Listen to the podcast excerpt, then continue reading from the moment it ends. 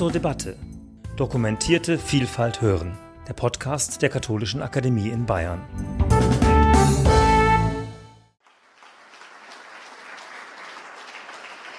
Meine sehr verehrten Damen und Herren, ich genieße noch ein paar Augenblicke die nahezu feierliche Stimmung, die hier herrscht. So ein erwartungsvolles Schweigen, das greife ich auf und ich begrüße Sie ganz herzlich zu unserer heutigen Veranstaltung Heiliger Vater, retten Sie uns. Die Bittschreiben verfolgter Juden an Papst Pius XII., mit der wir den Reigen unserer Akademieveranstaltungen im Jahr 2023 beginnen. Ich freue mich sehr, dass Sie so zahlreich zu uns gekommen sind, um sich mit einer Thematik aus der kirchlichen Zeitgeschichte zu beschäftigen. Dieser Themenbereich spielt für unsere Akademie seit ihrer Gründung eine außerordentlich wichtige Rolle. Er gehört geradezu konstitutiv zu uns.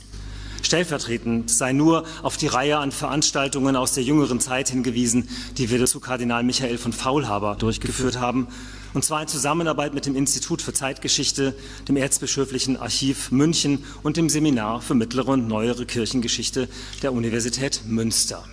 Dieses Münsteraner Seminar für Kirchengeschichte spielt auch am heutigen Abend einen federführenden Part.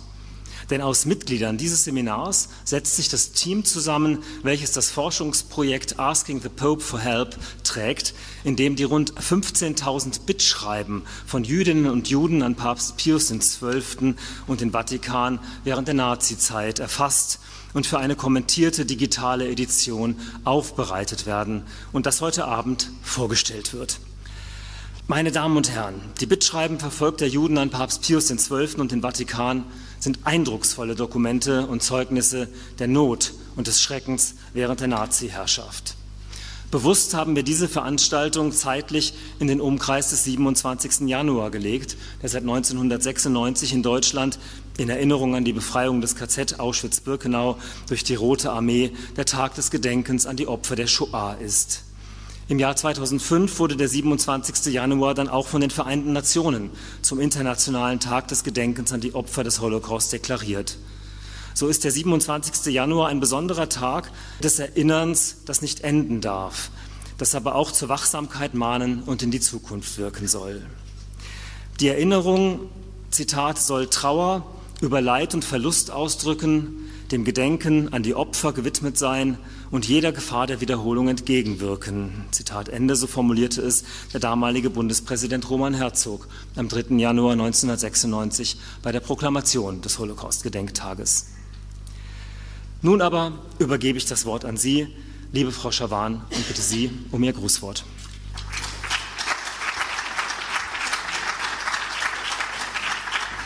Meine sehr verehrten Damen und Herren, herzlichen Dank der Akademie, dass wir heute Abend hier sein dürfen, um ein zutiefst beeindruckendes Projekt vorzustellen, uns damit zu beschäftigen.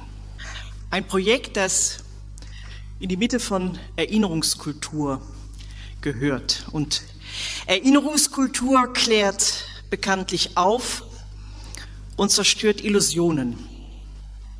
Sie ruft Fakten in Erinnerung, die vergessen waren, weil das einfacher schien und weil es erlaubte, die Geschichte nach dem je eigenen Geschmack und Interesse zu erzählen.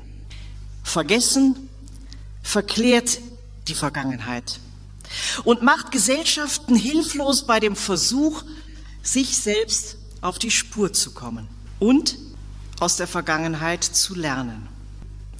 Die Stiftung Erinnerung, Verantwortung und Zukunft, für die ich heute Abend spreche, will auch Förderin von Spurensuchen sein. Unternehmen, Einrichtungen der Wissenschaft, Kunst und Kultur, Behörden, Stiftungen und Medienhäuser sind unsere Partner bei ihrer Suche nach der eigenen Geschichte in der Zeit der nationalsozialistischen Barbarei und auf den Wegen der Aufarbeitung.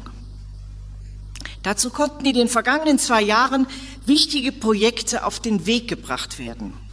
Hier in München ist es zum Beispiel die Zusammenarbeit mit den Münchner Kammerspielen, die ein Projekt Erinnerung als Arbeit an der Gegenwart durchführt, das dem Schicksal von rund 200 Mitarbeiterinnen und Mitarbeitern der Kammerspiele gewidmet ist. Mitarbeiterinnen und Mitarbeiter, die in der NS-Zeit durch das nationalsozialistische Regime ihre Arbeit, Existenz, Heimat oder ihr Leben verloren haben. Damit verbunden war ein Festival an rund 50 Tagen mit Premieren, Lesungen und Gastspielen auf allen Bühnen der Kammerspiele im neu gegründeten Theaterlabor Neuperlach sowie im NS-Dokumentationszentrum in Dachau. Die Stiftung EVZ, sie wurde im Jahre 2000 vom Deutschen Bundestag gegründet. Dazu wurde ein Gesetz verabschiedet.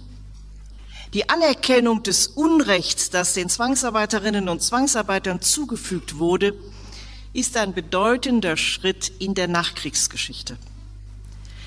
Mit den Zahlungen an über 1,4 Millionen ehemalige Zwangsarbeiterinnen und Zwangsarbeiter wurde von der deutschen Wirtschaft und der Bundesregierung ein spätes Zeichen der Anerkennung des Leids der Betroffenen gesetzt. Als am 17. Dezember 1999 die Einigung über die Höhe des Stiftungsvermögens erreicht worden war, erklärte der damalige Bundespräsident Johannes Rau, ich zitiere ihn, ich gedenke heute aller, die unter deutscher Herrschaft Sklavenarbeit leisten mussten und bitte im Namen des deutschen Volkes um Vergebung. Ihre Leiden werden wir nicht vergessen. Meine Damen und Herren, die prioritäre Aufgabe der Stiftung war bis zum Jahr 2007 die Auszahlung der Entschädigung für Zwangsarbeit. Es sind bis heute rund 5900 geförderte Projekte, auch mit internationalen Partnern, um die heute hochbetagten Überlebenden zu unterstützen und Initiativen der Erinnerungskultur zu fördern. Das bleibt auch in Zukunft das Herzstück der Stiftung.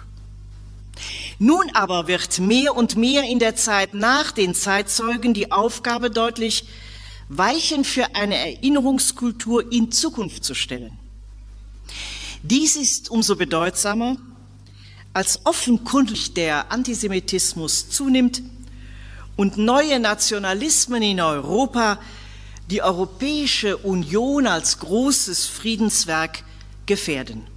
Zum Frieden in den Gesellschaften Europas und zwischen ihnen gehört Antisemitismus und jeder Form von Rassismus auf die Spur zu kommen und sie zu bekämpfen.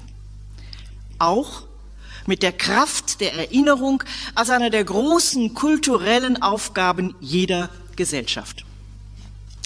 Das darf sich nicht in Rhetorik erschöpfen und kann nicht nur irgendwie allgemein gelingen.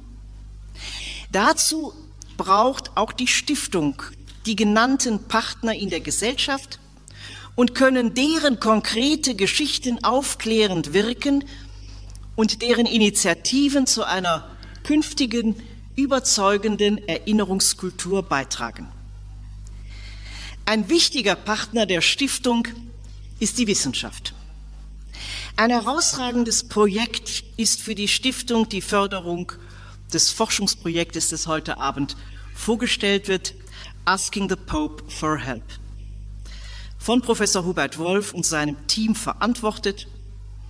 Die FAZ fördert es nach einer Anschubfinanzierung durch die Krupp Stiftung gemeinsam mit dem Auswärtigen Amt, der Bayer Stiftung und SAP. Als mich Professor Wolf, ich glaube im Jahre 2020 erstmals anrief, war ich von diesem Projekt sofort überzeugt. Die 15.000 Bittschreiben von Jüdinnen und Juden an Papst Pius XII. sind einzigartige historische Dokumente. Sie sind mit der Möglichkeit verbunden, mehr über die Menschen zu erfahren, die sich an den Vatikan gewandt haben, mehr zu erfahren über ihre Lebensgeschichten und ihre Schicksale. Das Forschungsprojekt wird darüber hinaus zu weiterführenden Erkenntnissen über das Entscheiden und Handeln von Papst Pius XII. und der katholischen Kirche in der NS-Zeit führen. Ich freue mich sehr, dass in den Tagen vor dem Gedenken an die Opfer des Nationalsozialismus am 27. Januar, heute in München und am Donnerstag am Berliner Ensemble Bittschreiben verfolgter Jüdinnen und Juden an den damaligen Papst gelesen und das Forschungsprojekt öffentlich werden wird.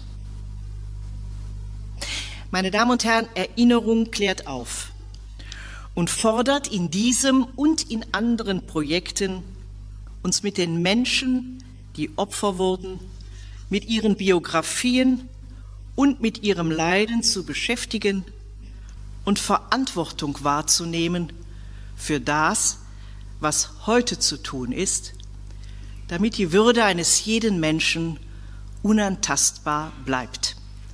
Vielen Dank.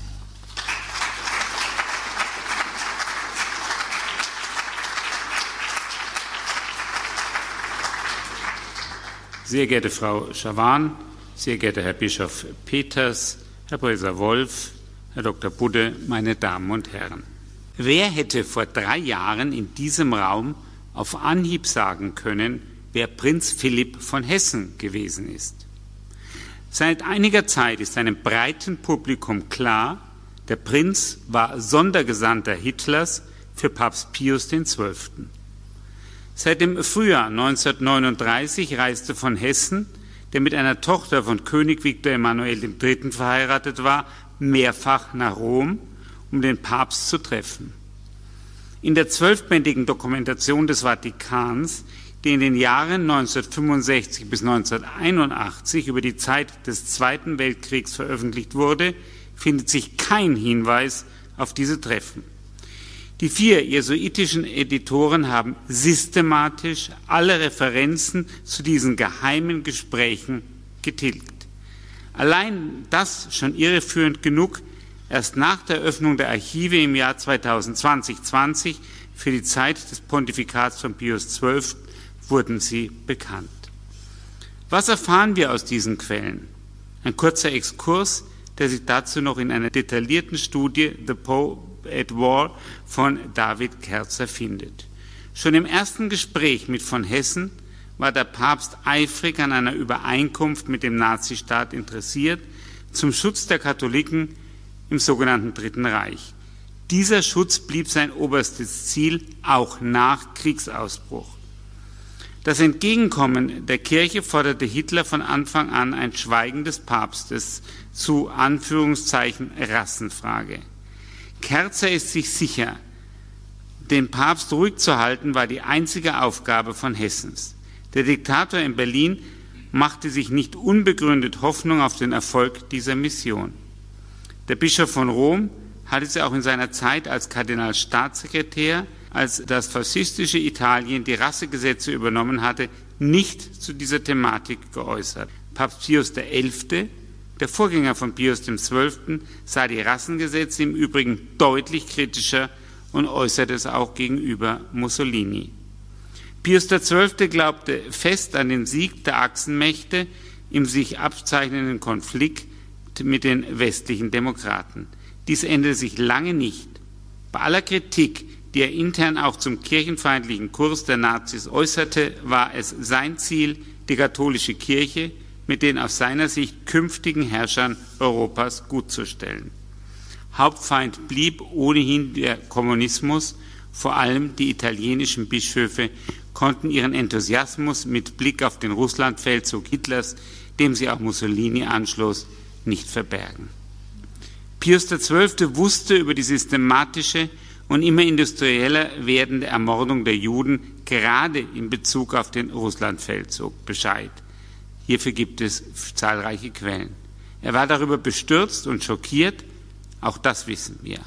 Aber seine öffentliche Zurückhaltung zum vermeintlichen Schutz der Kirche war letztendlich eine geistige Selbstverzwergung derselben. Die Bittschreiben von Jüdinnen und Juden an Pius XII. sind ein weiterer Baustein in der Rekonstruktion der Haltung des Papstes.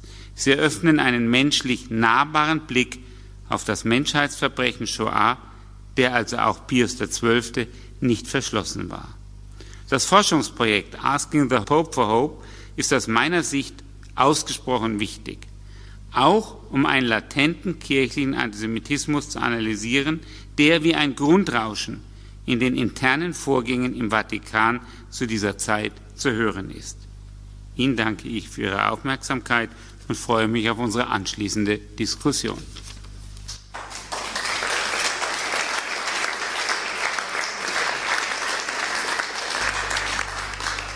Nicht um eine Einschätzung zu Papst Pius XII.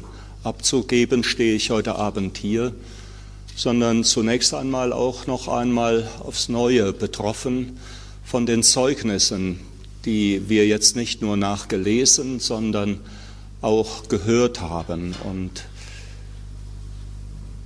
diese Schicksale von Menschen, deren Weg offensichtlich im wahrsten Wortsinn auswegslos sind, die rühren mich an an diesem Abend und ich konnte es dem Präsidenten des Zentralrats eben auch sagen, nachdem ich vorigen Dienstag erst mit einer Gruppe von Bischöfen, Beraterinnen und Beratern der Kommission für die religiöse Zusammenarbeit mit dem Judentum und auch drei Rabbinern im Heiligen Land gewesen bin. Es fällt schwer, jetzt wo die Archive offen sind und es ja einige erste Blicke auch in das, was es da zu heben gilt, schon eine Äußerung zu machen. Die Geschichte der nationalsozialistischen Verfolgung der Juden in Europa kennen wir allzu gut. Es werden am Ende sechs Millionen Opfer sein der Shoah, die wir zu beklagen haben. Die Worte, die wir eben gehört haben, das nicht vergessen nach dem Prinzip Schwamm drüber zur Versöhnung und Aussöhnung und zur Wahrheit führen, die kann ich aus vollstem Herzen unterstreichen. Das, was vor allem von Deutschland ausging und auch Italien ergriffen hat, die fast industrielle, wie Sie es genannt haben, Herr Dr. Schuster, Ausrottung der Juden in Europa ist etwas, was man kaum in Gedanken fassen kann, geschweige denn aussprechen. Auch wurde eben schon angedeutet, dass die biografischen Zeugnisse derer, die die Shoah überlebt haben, ein Alter erreicht haben. Und es sind ja auch jetzt schon, das macht mich besonders betroffen, solche, die als Kinder, als Minderjährige diese schlimmen Verbrechen an Menschen, die in guter Nachbarschaft mit allen anderen Katholiken, evangelischen Christinnen und Christen, mit Menschen, die sich zu keinem Glauben bekannten, in Deutschland, in Italien, in den Ländern Europas leben konnten, dass sie bald nicht mehr unter den Lebenden sein werden. Mit ihnen wird eine lebendige Erinnerung an die Verfolgung der Juden aufhören. Umso wichtiger ist das, was wir als Erinnerungskultur heute Abend schon mehrfach ins Wort gebracht haben. Unsere Erinnerungskultur wird sich ändern. An die Stelle des persönlichen Gesprächs mit den Überlebenden tritt dann die Beschäftigung mit historischen Zeugnissen, mit literarischen Erinnerungen, Fotografien und Filmaufnahmen und nicht zuletzt auch mit biografischen Zeugnissen, die, finde ich, in diesen Bittgesuchen einen besonders starken Ausdruck finden. Wenn ich am vergangenen Dienstag erst in Yad Vashem gewesen bin und mir der Name noch einmal von einer konvertierten Jüdin deutscher Abstammung übersetzt worden ist. Die hat die Hand, aber auch ein Erinnerungsort, ein Gedenkort und Name. Da fiel mir im Nachsinnen ein, ja, der Gott, den wir als Schöpfer bekennen miteinander, hat den Namen eines und einer jeden von uns in seine Hand geschrieben.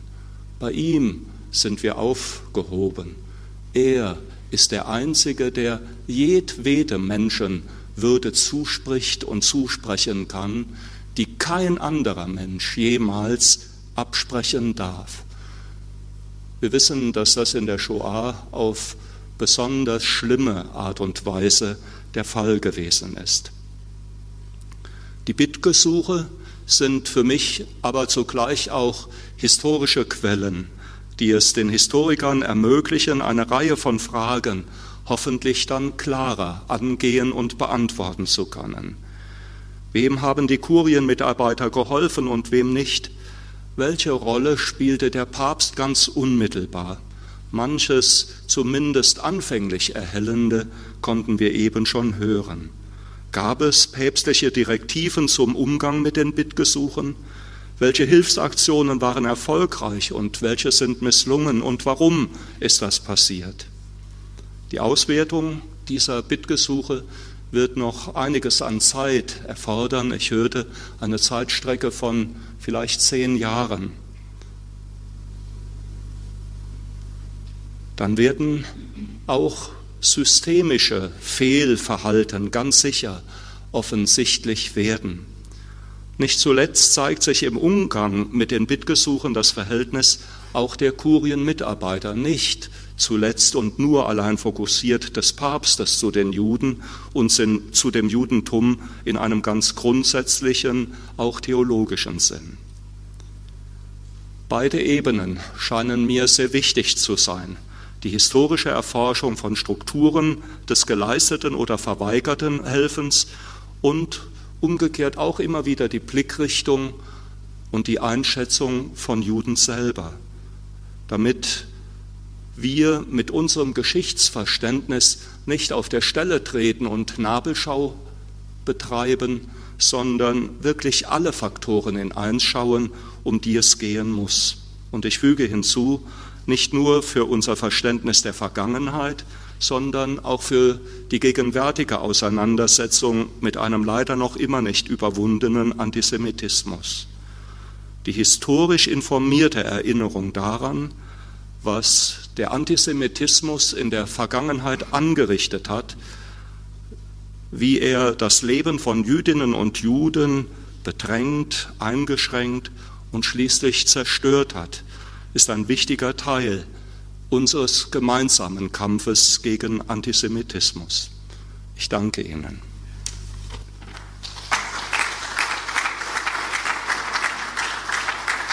Ich darf Sie jetzt zu unserer Diskussionsrunde, unserer abschließenden Diskussionsrunde begrüßen. Herrn Schuster, Frau Schawan, Herrn Peters und Herrn Wolf hier auf dem Podium. Wir werden versuchen, das Gesagte jetzt noch ein bisschen zu vertiefen. Herr Peters, Sie hatten jetzt auch das Nicht-Vergessen, die Erinnerungskultur angesprochen. Äh, Frau Schawan, auch das hatten Sie in Ihrem Grußwort angesprochen. Wie haben Sie diese Briefe gerade erlebt? Was bedeutet das für Sie? Ja, sie gehen mir so nah wie vermutlich jedem äh, hier. Ich kann mir ja schwer einen Menschen vorstellen, der sich das gelassen anhört und dann an etwas anderes schnell denken kann. Ich finde, sie sind eine, eine unglaubliche Provokation auch für uns, was die weitere Erforschung dieser Phase der NS-Zeit betrifft, was die damit verbundene Vielfältigkeit von Verfolgung, Menschenverachtung betrifft und aber eben dann auch, und das ist ja für so eine Stiftung äh, wie die EVZ auch wichtig, dann eben auch, und ich greife den Titel der Münchner Kammerspiele mit ihrer Aktion auf, Erinnerung als Arbeit an der Gegenwart. Die Brücke muss eben auch immer wieder gegangen werden, damit wir nicht nur an bestimmten Tagen des Jahres uns berühren lassen, sondern an all den anderen Tagen eine, eine Sensibilität entwickeln für das, was Anfänge sind, womit Gewalt beginnt, wo Schieflagen, neue Schieflagen deutlich werden, im eigenen Land, in Europa, aber eben auch weltweit. Und das finde ich, macht auch dieses Forschungsprojekt so, so bedeutsam, dass uns an den Schicks nicht irgendwie theoretisch und in abstrakten Texten. Die lesen wir ja alle ganz oft und ganz viel, sondern in den Schilderungen der betroffenen Menschen, der verfolgten Menschen nahegebracht wird, was ja, was zur eine der großen kulturellen Leistungen einer jeden Gesellschaft gehört. Und das heißt dann ja auch wieder nicht nur Gesellschaft im Abstrakten, sondern das heißt dann auch für mich und für jeden von uns. Wo spüren wir genau, dass etwas ins Wanken gerät? Wo spüren wir, dass die Rede von der unantastbaren Würde des Menschen äh, irgendwie tiefer rutscht in der Liste dessen, was bedeutsam ist? Und wie gehen wir damit um. Das ist etwas, was mir seit ich mich mit diesem Projekt von äh, Herrn Professor Wolf beschäftige, immer und immer wieder bewegt und was uns in der Stiftung auch äh, bewegt und wofür diese Stiftung da ist. Dazu einen Beitrag zu leisten, dass diese Arbeit auch in einer Gesellschaft geleistet wird. Sie äh, tragen ja in dem Namen der Stiftung auch äh, den Begriff Zukunft, also äh, die Bedeutung des Projektes dann vielleicht auch für die Zukunft unserer Gesellschaft? Ja, ganz bestimmt. Die junge Geschichte dieser Stiftung lässt sich in drei Phasen vielleicht aufteilen. Das eine ist die, die ich eben genannt habe, bis 2007, ganz konkret die Zahlung der äh, Entschädigungsleistungen an ehemalige Zwangsarbeiterinnen und Zwangsarbeiter in vielen Ländern der Erde. Die zweite Phase mit einem Zukunftsfonds, den es damals schon gab, gespeist aus äh, Bundesregierung und ähm, Unternehmen in Deutschland, für die Überlebenden etwas zu tun, Sorge zu tragen für Überlebende in dem Maße, in dem so eine Stiftung das tun kann und eben immer wieder auch Partner zu haben, die mit an der Erinnerungskultur arbeiten. Und das wird bleiben. Das ist eine, eine Aufgabe auch der nächsten Dekade. Aber jetzt kommt eben stark hinzu, und das finde ich einen ganz wichtigen Punkt, Partner in Unternehmen, in Behörden, in Institutionen von Wissenschaft, Kunst und Kultur zu haben, mit denen wir gemeinsam Geschichten aufarbeiten, die Geschichte dieser Institutionen und so schwebt mir immer mehr vor, dass wir über all die Erfahrungen, die wir da machen können, auch dann irgendwann noch einmal bessere Antworten auf die Frage finden, wie eigentlich in Zukunft in unseren Schulen Geschichtsunterricht aussehen muss, wie Geschichte vermittelt wird. Das ist ein großes Thema und ich äh, so rein intuitiv sage ich, es wird wahrscheinlich sehr, sehr anders werden müssen, wenn es wirklich so etwas wie, die, wie ein historisches Bewusstsein oder ein Bewusstsein dafür geben soll, dass Geschichte wichtig ist und dass, dass wir daraus lernen müssen. Das ist so etwas, was mit all den Erfahrungen, die wir sammeln können, dann vielleicht auch nochmal gelingen kann.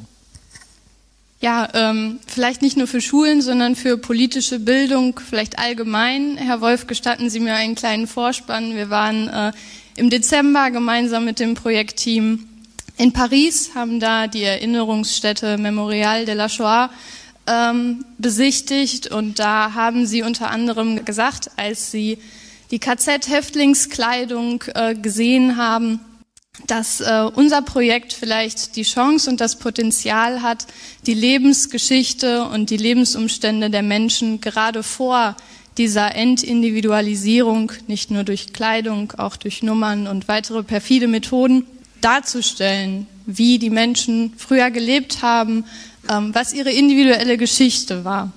Äh, vielleicht möchten Sie dazu dann in diesem Moment auch noch was zu den Bildungschancen dazu sagen.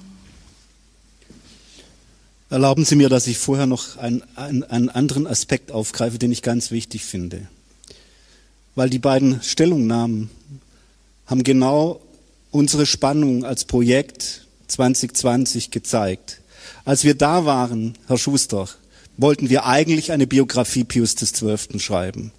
Ich habe jetzt dieser Versuchung nicht ganz widerstehen können und habe etwas geschrieben zu der berühmten Weihnachtsansprache von 1942, dem einzigen Dokument, wo er irgendetwas zur Shoah gesagt hat.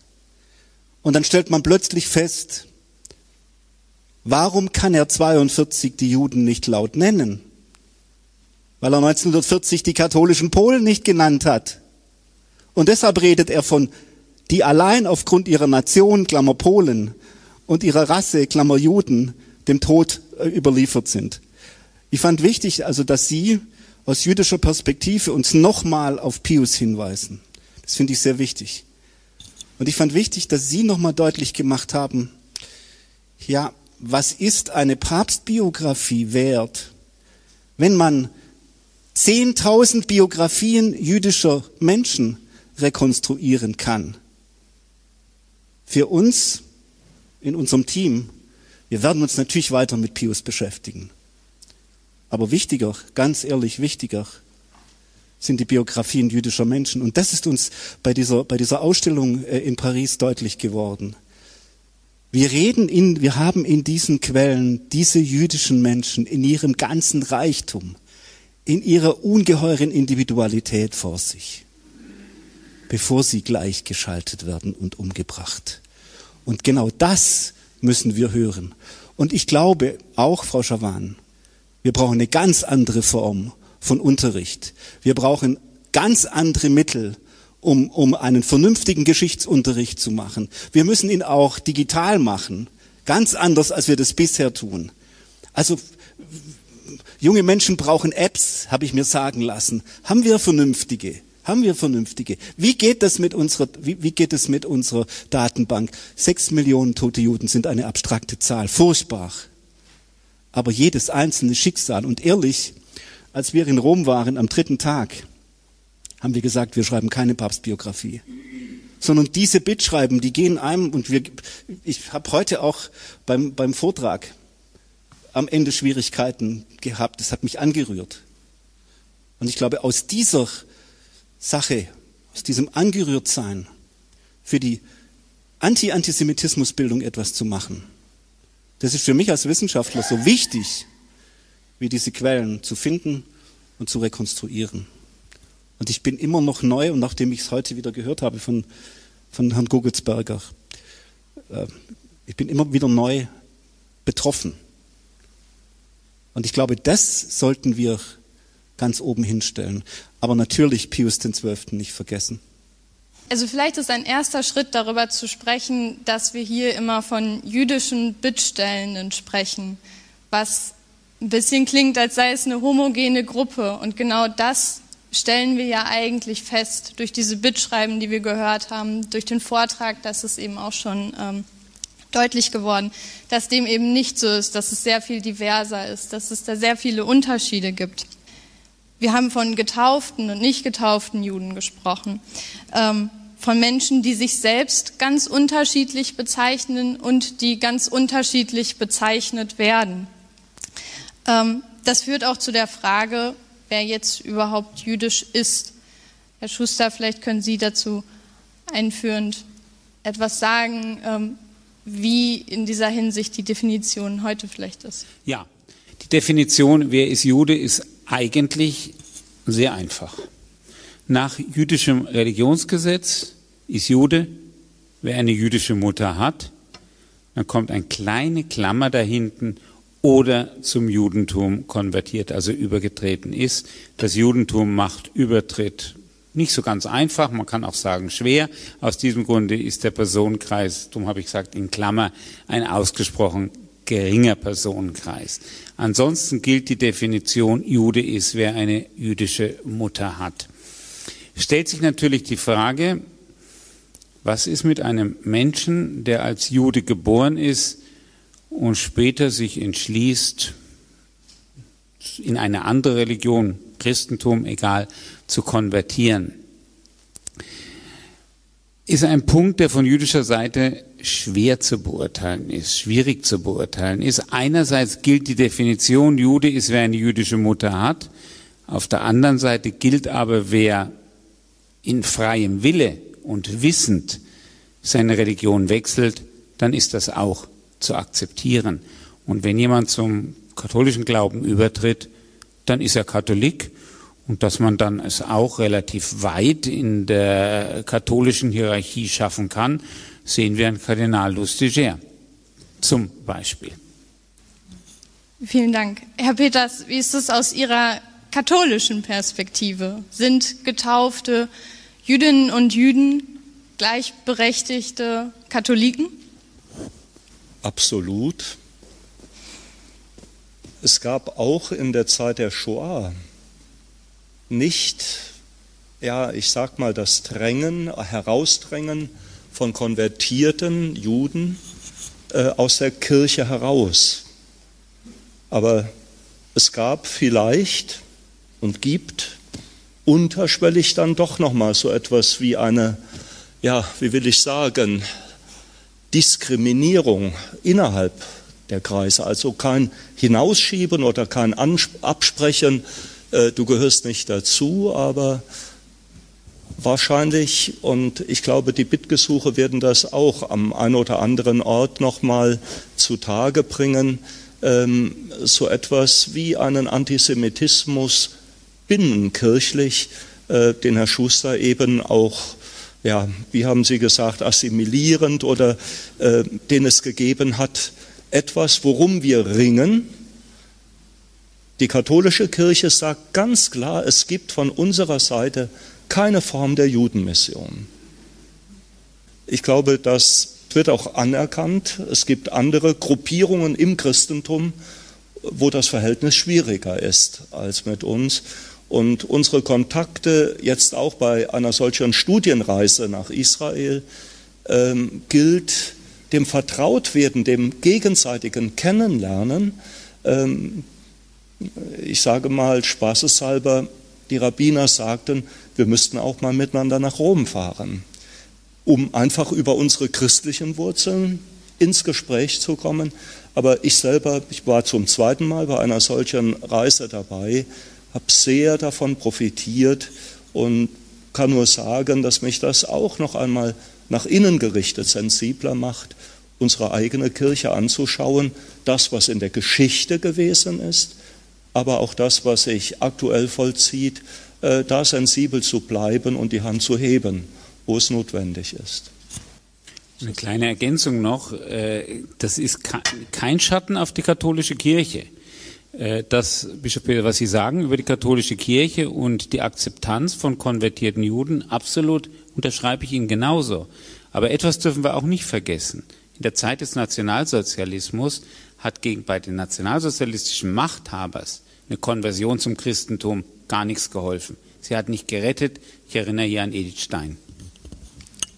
Das äh, führt uns zu der historischen Perspektive ähm, bei David Kürzer, dem amerikanischen Historiker und unter anderem Pulitzerpreisträger, der die These aufgestellt hat, der Papst hat nur getauften Juden geholfen. Wie ist das aus historischer Perspektive einzuordnen? Wir haben jetzt vorhin schon in unseren äh, Bittschreiben und äh, auch in Ihrem Vortrag gehört, so ganz war das nicht der Fall. Also ich freue mich natürlich, dass Herr Schuster ein Fan von David ist. Ich kenne David auch ganz gut. Nur, ähm, er hat ein Buch geschrieben über Pius XII. Nach zwei Jahren, wovon äh, anderthalb Jahre die Archive durch Corona zu waren. Wie man das macht, weiß ich nicht. Vielleicht äh, muss man dazu Pulitzerpreisträger sein. Ähm, ich möchte mal, ich möchte mal eins dazu sagen. Wenn ich natürlich die jetzt äh, vom Vatikan ins Netz gestellte Teilserie Ebrei äh, aus der einen Sektion des Staatssekretariats mir angucke, dann werde ich natürlich zu einem solchen Urteil kommen, wie es äh, David Kurzer kommt. Denn diese Serie, die vom Archivar für das Büro für die Juden zuständig erklärt wird, ist eigentlich nur zuständig für die 3000 Visa, die Brasilien dem Heiligen Stuhl übergeben hat für getaufte Juden. Wenn Sie also diese Serie angucken, an die Sie leicht rankommen und jetzt digital rankommen, werden Sie natürlich zu dem Ergebnis kommen, prozentual helfen die natürlich vor allem getauften Juden. Nur ist es methodisch falsch.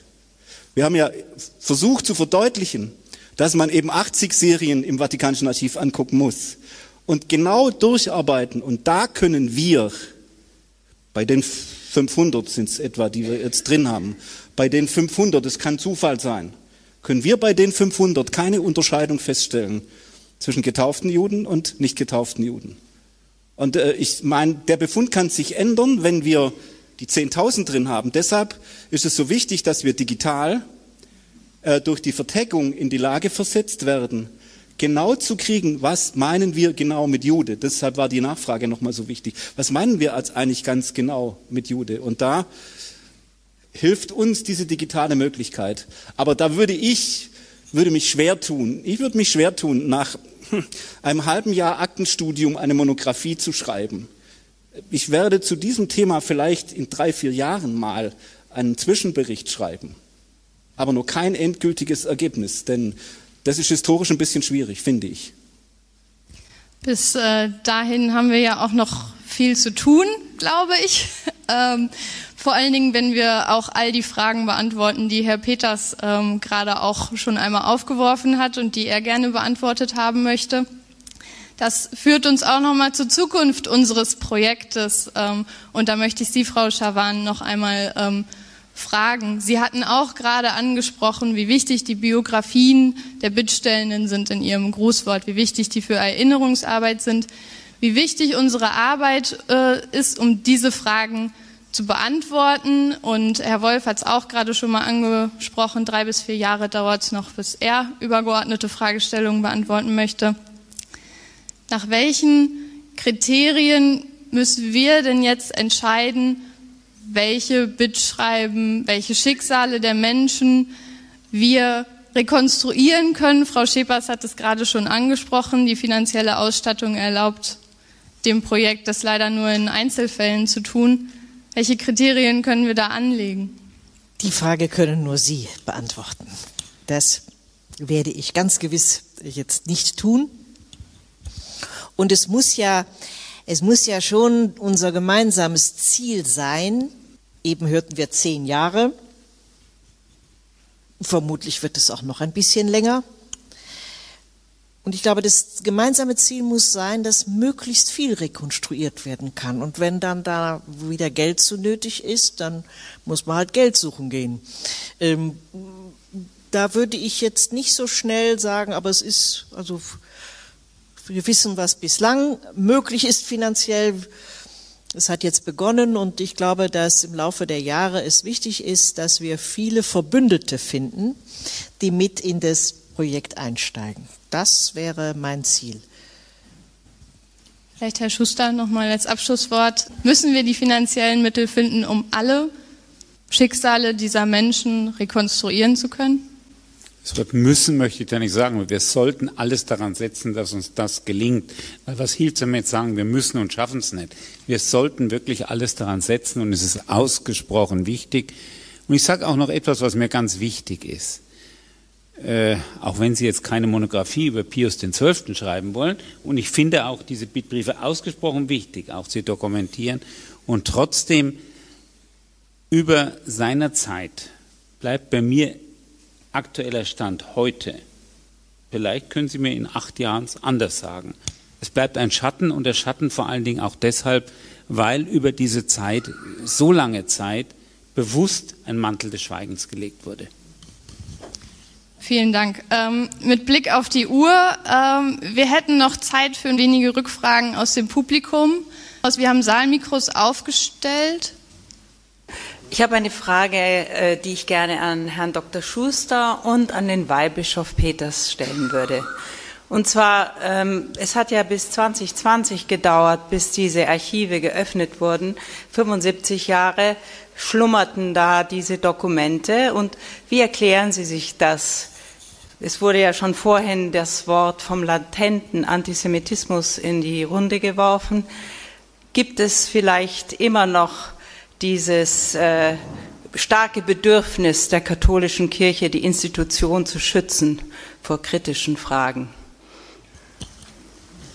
Ja, ich habe es, glaube ich, eben gerade angedeutet oder sagen wollen, dass dieses jahrzehntelange Decke des Schweigens, Nebel des Schweigens über diese Zeit mich persönlich irritiert und eher dazu führt, dass ich kritisch nachfrage, sondern es wäre sicherlich der bessere Weg gewesen, auch seitens der Kirche, darüber offener, früher und offener und ehrlich zu sprechen. Allerdings, auch das muss man ganz ehrlich sagen, man sollte da nicht nur mit dem Finger auf die Kirche zeigen. Wenn wir in unsere eigene Gesellschaft schauen, Es hat schon sehr, sehr lange gedauert, bis wir in der deutschen Gesellschaft in der Lage waren, über diese Zeit zu sprechen. Ich denke an Berufsverbände, auch meine ärztlichen, eigenen ärztlichen Berufsverbände, die erst so um das Jahr 2000 herum bereit waren, angefangen über das Thema zu denken, laut zu sprechen, erst in dem Moment, wo diejenigen, die es betroffen hat, nicht mehr am Leben waren. Ich kenne nicht den Grund, warum es genau diese Zeitphase sein muss. Ähm, mein Blick ging schon suchen zu Professor Wolf, aber auch er zieht die Schultern. Aber ich schließe mich Dr. Schuster an mit seinem Argument. Ähm, auch die Gesellschaft in Deutschland musste weitergehen. Ähm, wie viele, die als Richter gearbeitet haben, als Lehrerinnen, Lehrer gearbeitet haben und, und, und, waren dann noch einmal am Ball und es musste sich sozusagen dann auch noch mal neu etwas erweisen dürfen. Ja, die Mitläuferschaft, warum hat eine, eine große Öffentlichkeit so lange geschwiegen, kann man fragen. Papst Pius würde uns vielleicht sagen, ich bin nicht der Erlöser, ich bin nicht der Messias. Und ähm, wir wissen, dass auch ein Kirchenoberhaupt nicht unbedingt die Herzen eines äh, Diktators umwidmen kann. Ich kann diese Frage nicht gut beantworten, aber ich glaube, dass es nicht um den Mantel des Schweigens, sondern des Heilens auch gehen musste. Also vielleicht darf ich da einfach einen Satz dazu sagen. Johannes Paul II. hat eine jüdisch-katholische Historikerkommission eingesetzt am Ende des letzten Jahrtausends. Diese Kommission ist daran gescheitert, weil die jüdischen Kollegen zu Recht gesagt haben, wir werden uns nicht auf vom Vatikan herausgegebene Quellen verlassen, sondern müssen die Originale sehen.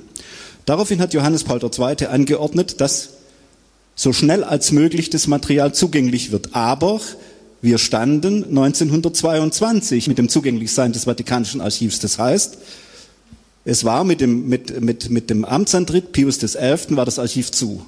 Das heißt, es musste jetzt erst Pius XI. von 1922 bis 1939 zugänglich werden. Das geschah 2003 und 2006. Es waren nur 100.000 Schachteln mit 1000 Blatt.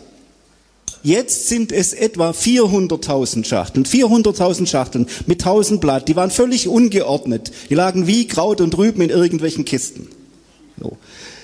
Die sind jetzt immer noch nicht wirklich geordnet. Es gibt nicht wirkliche Inventare. Also Sie können nicht ins Internet gehen und so mal ganz schnell gucken, wo gibt's welche Bitschreiben, weil es keine Inventare in dem Sinn gibt, sondern Sie müssen Schachtel für Schachtel, Blatt für Blatt einfach lesen. Nur, der Vatikan kann gar nichts geheim halten, weil er gar nicht weiß, was er hat. Weil es nämlich gar keine Inventare gibt. Und äh, Sie, müssen, Sie müssen sich vorstellen, wie Troja ausgraben. Sie gehen hin und machen eine Schachtel auf und Sie sieben Sand. Und beim nächsten Mal machen Sie Schachtel auf und das erste Nugget haben Sie in der Hand. Und wenn Sie den Archivar fragen, ob er weiß, was er hat, sagt er toll, dass du was gefunden hast. Ich wusste es aber nicht. Also, der Vatikan ist zwar ein eigener Staat, aber die Inventare sind manchmal all'italiano. Aber jetzt muss ich doch noch mal eine Rückfrage stellen. Es gab doch nach 45 waren ja nicht alle plötzlich 45 weg oder auch nach der Zeit von Pius XII. alle gleichzeitig weg. Also es gab schon auch andere Menschen im Vatikan, die die Zeit erlebt haben. Natürlich haben die die Zeit erlebt, aber was wir wollen, sind ja die Originaldokumente aus der Zeit. Und was wir vor allem wollen, ist ja die Entscheidungsfindung im Vatikan. Bisher gucken wir von außen drauf und sagen, der Papst hat geschwiegen. Das ist das, was wir außen sehen. Hat er intern einen Protest geschrieben oder hat er ihn nicht geschrieben? Ich weiß es nicht, ich würde ihn aber gern finden. Hat der Vatikan ein vollständiges Exemplar dieses Theresienstadt-Machwerks der Nazis, wie es heißt, oder nicht? Ich würde gern dieses Theresienstadt-Machwerk komplett finden. Jetzt haben wir gerade fünf Minuten, fünf Minuten aus einem brennenden Panzer. Das heißt, das sind derartige immense Massen und ein derartiges vatikanisches Chaos, wenn es nämlich nicht so wäre, dann gäbe es eine zuständige Stelle, so wie in deutschen Ministerien, wo das viel besser ist. Frau Schawan weiß das. Und dann guckt man eine Aktenserie an und dann klappt's. Und so ist es halt nicht. Und ich glaube, ich glaube, wir müssen, wir müssen auch sehen, wenn Johannes Paul II. und selbst Benedikt Papst geblieben wäre, hätten wir die Öffnung zehn Jahre früher gehabt. Aber Papst Franziskus steht diesem Thema relativ fern. Er ist natürlich lebensmäßig auch gar nicht so eingebunden, wie Johannes Paul II. eingebunden war. Der hat mir mal gesagt, wissen Sie, sechs von meinen jüdischen Schulkameraden sind in Auschwitz ermordet worden. Und wenn wir als Kirche Schuld auf uns geladen haben, dann müssen wir dazu stehen. Ihr als Historiker müsst uns aber vorher sagen, wo diese Schuld liegt. Und solche Aussagen würde ich von Franziskus in der Hinsicht auch gern mal hören. Okay, ich ver versuche jetzt noch eine letzte Frage, ja, äh, oder vielleicht auch zwei, wenn Sie sich kurz halten in den Antworten, kriegen wir die noch unter. Ja, es drängt sich so der Eindruck auf, als wäre diese hochgelobte Erinnerungskultur auch eine Verschleierungskultur. Dass man also damit sorgt, mit der, mit der langen Forschung, dass diese Erkenntnisse gar nicht aktuell benutzt werden können, sondern dass man also mindestens 80 oder 70 Jahre äh, vergehen lassen möchte, bis man mit der Erinnerungskultur zu Ende kommt. Und das zeigt sich auch vielleicht in diesen seltsamen äh, Entwicklungen, dass äh, 95-Jährige, die mit 20 Jahren in diesen Shoah verwickelt waren, dass die jetzt vor Gericht gestellt werden. Also Leute, die in, noch in ihrer äh, Machtzeit waren, wurden geschützt, auch in, auch in dieser Erinnerungsphase. Und jetzt, wo sie 94 sind, äh, weil sie nichts mehr zu sagen haben, hat man die herangezogen. Also es, das, das ist etwas, was, was die, diese Erinnerungskultur in, in ein gewisses Zwielicht setzt. Ja, ich wollte nochmal darauf äh, zurückkommen, dass wir ja offensichtlich ein, ein Erkenntnisziel haben, äh, dass der Papst da nicht ganz unschuldig ist. Es war ja dann auch Ihre Aussage, dass zumindest das, was Sie jetzt entdeckt haben, was Sie auch vorgelesen haben, dass er davon Kenntnis hatte. Aber ich sage es mal ganz salopp, so ein bisschen ist es da nicht ganz zielführend dann rausgekommen, weil das, wie der, wie der Vatikan äh, da reagiert hat, sah es nicht so aus, dass, als ob das eine faschistische Bande war, wäre, die da voll hinter äh, Mussolini und dem Hitler stand und, und die Sachen abgewimmelt hat und, äh, und die Sache quasi akzeptiert hat und beziehungsweise ein Treiber war. Also da sozusagen, äh, Kirche war äh, bestimmt feig und so, aber dass sie ein Treiber war von der ganzen Geschichte und dahinter stand, kann man aus den äh, bisherigen Sachen nicht äh, lesen. Also ich habe so ein bisschen das Gefühl, dass das so ein Schuss ins Ofenwert, weil die sind doch, äh, also es war doch keine feindliche Stimmung im Vatikan. Man war vielleicht genervt und man konnte nicht alle äh, jüdischen Fälle behandeln, aber dass die da sozusagen abgewimmelt waren und, und man da sozusagen Recht gab den staatlichen Stellen äh, über das Schicksal, das kam da aus der Behandlung im Papst nicht hervor. Oder sie, äh, sehe ich das ein bisschen falsch? Ja, ich würde gerne zunächst im Blick auf das erste Statement sagen, Erinnerungskultur, das war ja auch ein roter Faden heute Abend, kommt nicht zum Ende, soll nicht zum Ende kommen.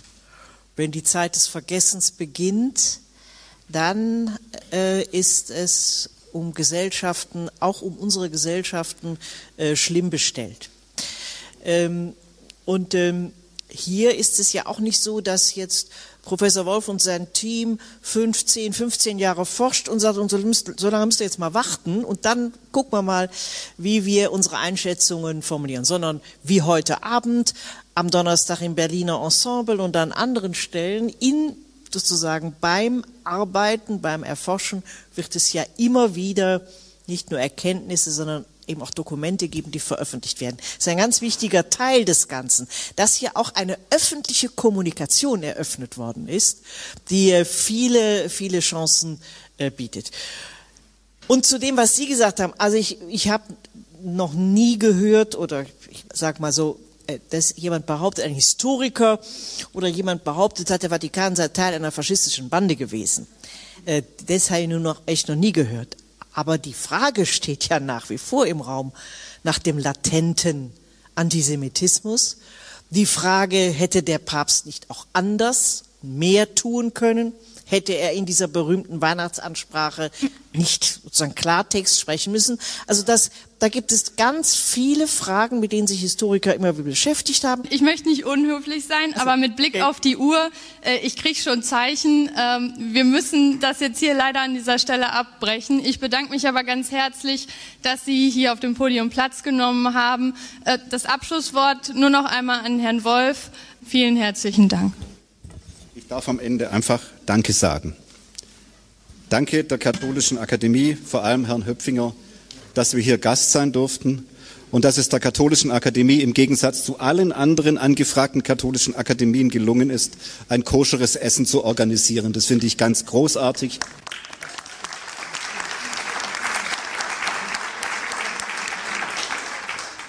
Ich möchte mich sehr bedanken bei der Deutschen Bischofskonferenz, bei Ihnen und vor allem bei Ihnen, lieber Herr Dr. Verhülstung, denn ohne Ihre Unterstützung, auch finanzieller Art, hätte es diesen Abend, so wie es ihn gegeben hat, nicht gegeben. Herzlichen Dank. Wir haben gehört, und ich habe sehr gern gehört, dass Frau Schawan gesagt hat, die EVZ ist ein Trägerschiff und auf dieses Trägerschiff müssen wir viele weitere äh, Unterstützungen anflanschen und draufsetzen. Wir haben die Krupp-Stiftung, wir haben die EVZ, wir haben SAP, wir haben das Auswärtige Amt. Wir brauchen viel mehr, weil ich kein Kriterium kenne, das einen Menschen mehr Wert macht als einen anderen. Deshalb sollten wir, Herr Schuster, Sie haben recht, alle Schicksale rekonstruieren können. Wenn Sie uns dabei helfen können, uns Technik, Menschen, finanzielle Unterstützung geben. Herzlichen Dank, aber erstmal herzlichen Dank den Stiftungen, denn ohne diese gäbe es dieses Projekt nicht.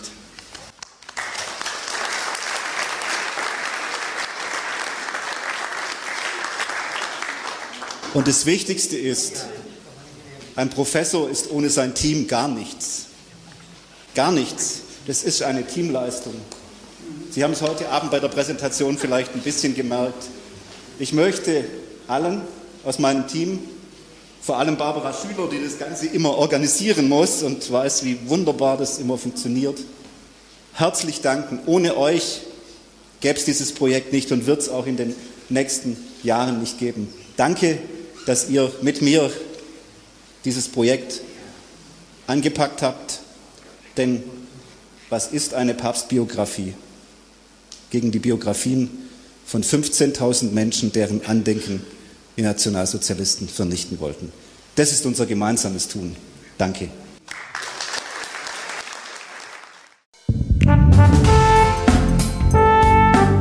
Sie hörten zur Debatte Dokumentierte Vielfalt hören der Podcast der Katholischen Akademie in Bayern.